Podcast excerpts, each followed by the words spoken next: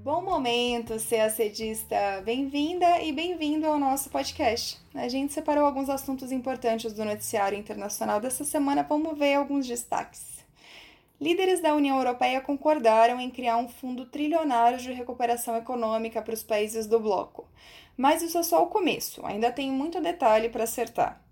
O presidente norte-americano Donald Trump decidiu suspender a emissão de vistos de residência permanente, os chamados Green Cards, foi aprovada uma resolução na Assembleia Geral da ONU que reforça a cooperação entre os países no combate ao coronavírus. A gente conta qual foi o posicionamento do Brasil. A República Democrática do Congo, que já enfrenta a Covid-19, agora corre o risco de passar por um novo surto de ebola. Em Israel, depois de mais de um ano de impasse e três eleições fracassadas, foi formado um novo governo de coalizão no qual Benjamin Netanyahu permanece como primeiro-ministro, pelo menos num primeiro momento. E, mesmo com a redução na produção do petróleo, o preço desabou e ficou abaixo de zero. A gente explica tudo isso agora no nosso podcast. Começamos falando de União Europeia.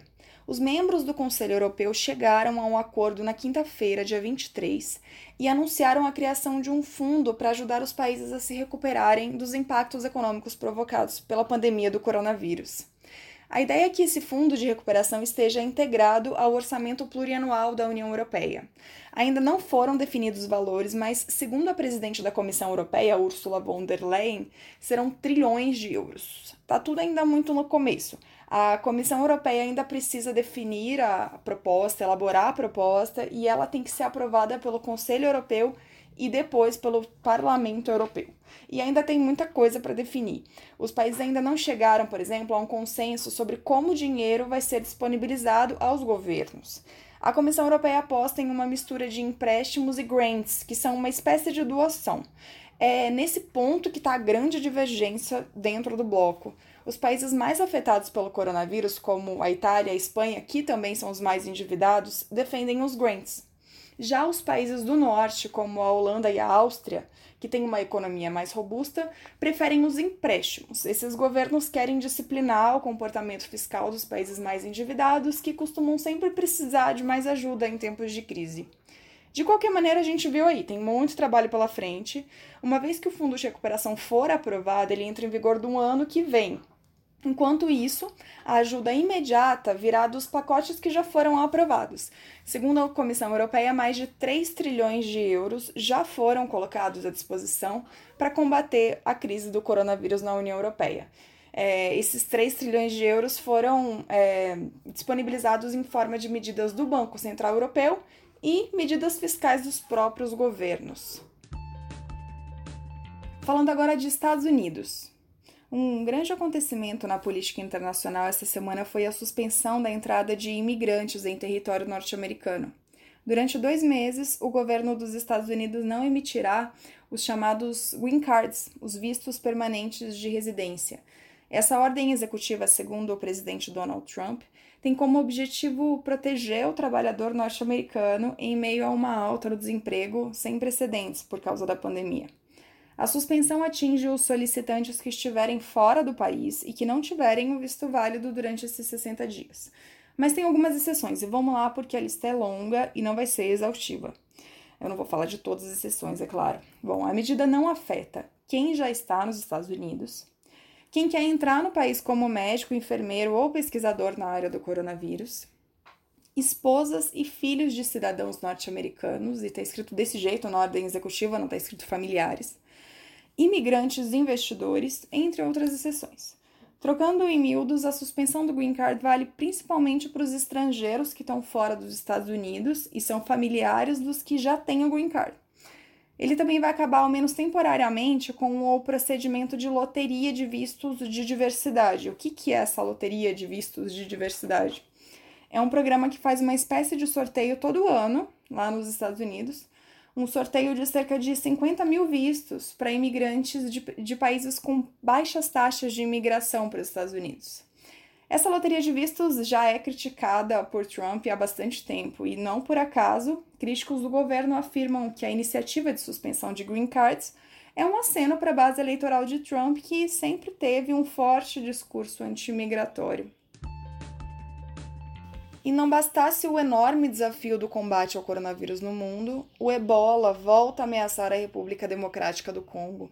O surto de ebola no leste do país foi oficialmente declarado em agosto de 2018 e desde então já deixou 2.266 mortos entre 3.311 infectados. É uma taxa de letalidade enorme, ela é 10 vezes maior do que a da Covid-19. Bom, há duas semanas a epidemia teve muito perto de terminar. Funciona assim: se durante 42 dias o país não registrar nenhum caso, é declarado o fim da epidemia. E a República Democrática do Congo quase chegou lá, mas apenas dois dias antes de vencer esse prazo mínimo de 42 dias, um eletricista de 26 anos morreu de ebola no país. Desde então, surgiram pelo menos mais dois novos casos, e a perspectiva é que a epidemia se prolongue por no mínimo mais alguns meses, e ela pode novamente sair de controle. Vamos acompanhar, né? Bom, existe uma vacina contra o ebola desde o ano passado, mas ali na República Democrática do Congo a logística é muito difícil, porque a infraestrutura de transporte é precária e pela situação de insegurança também. E, para piorar, né, o coronavírus também chegou à República Democrática do Congo. Na terça-feira, dia 21, havia 350 casos confirmados de Covid-19 no país, com 25 mortes. Tudo isso em um dos países mais instáveis do mundo, Desde 1990, vários grupos armados disputam essa região que é rica em minerais. Isso, claro, dificulta o tratamento dos doentes e ajuda a espalhar o vírus. O assunto agora é a postura da diplomacia brasileira na ONU. A Assembleia Geral das Nações Unidas aprovou na segunda-feira, dia 20, um acordo de cooperação internacional que tem como objetivo garantir o acesso global a medicamentos, vacinas e equipamentos médicos para enfrentar a pandemia do coronavírus.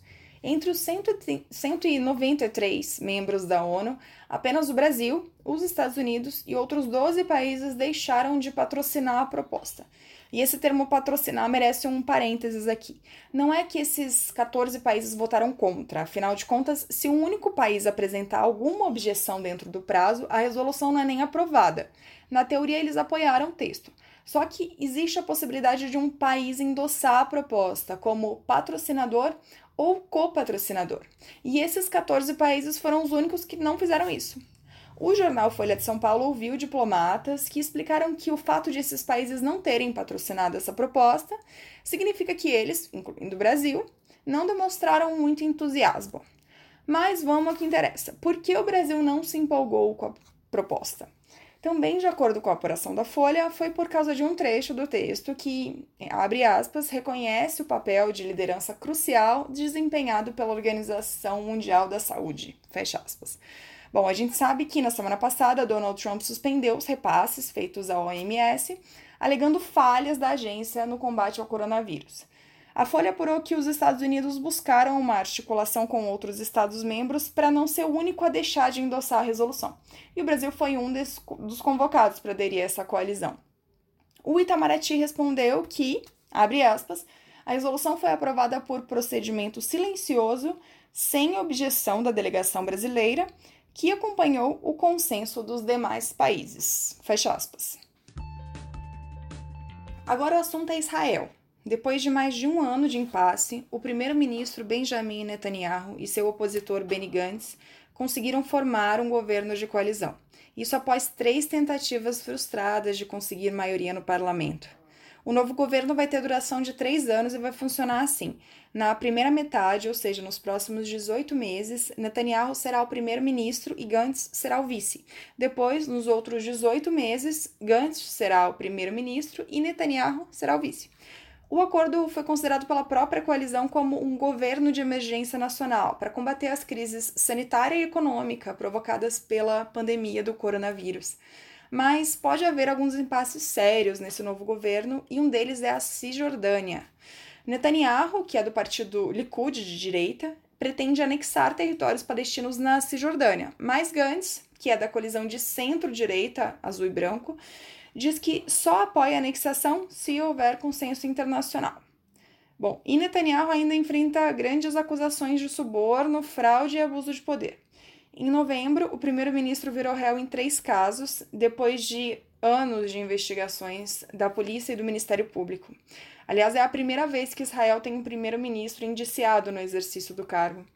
O governo de coalizão não deixa de ser uma proteção a Netanyahu, que manterá o direito de veto sobre a nomeação do próximo procurador-geral, que vai ser em 2021. O partido de Gantz, por outro lado, vai controlar o estratégico Ministério da Defesa e também o da Justiça. É uma garantia a mais para impedir que o primeiro-ministro possa interferir em seu processo, que está previsto para começar em maio, no Tribunal de Jerusalém. O pacto de coalizão prevê que, se Netanyahu for afastado pelos juízes, o parlamento será automaticamente dissolvido com a convocação de novas eleições.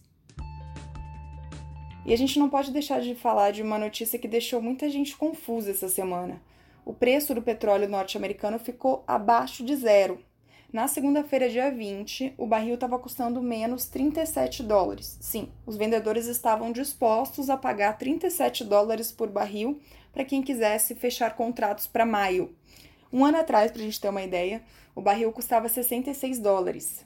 A gente já contou aqui que a demanda por combustíveis caiu drasticamente com a crise do coronavírus e os estoques de petróleo aumentaram muito, aumentaram tanto a ponto de os produtores americanos não terem mais onde estocar a produção a partir de maio. Eles encontraram uma solução, que é a de alugar navios tanque para abrigar essa produção de petróleo, né? Então, além de não conseguirem vender o petróleo, eles ainda vão ter que pagar o aluguel. Isso explica por que eles estavam dispostos a pagar para se livrar do barril. A instabilidade no preço do petróleo começou em março, com um choque nos mercados globais por causa da pandemia. Depois de vários impasses, no dia 12 de abril, a gente mostrou aqui no podcast, a Rússia e os países da OPEP chegaram a um acordo intermediado por Trump para cortar, foi um corte histórico na produção global de petróleo, foi de 10%, o dobro do corte na crise de 2008. Mas, pelos resultados dessa semana, já deu para perceber que esse corte não foi suficiente. Na quinta-feira, dia 23, o Banco Mundial reduziu as projeções para o preço do petróleo desse ano, que deve ficar em média a 35 dólares por barril. É uma queda de 43% em comparação com a média de 2019. E a gente termina o nosso podcast semanal. Um bom fim de semana para você, se é sedista, e até semana que vem.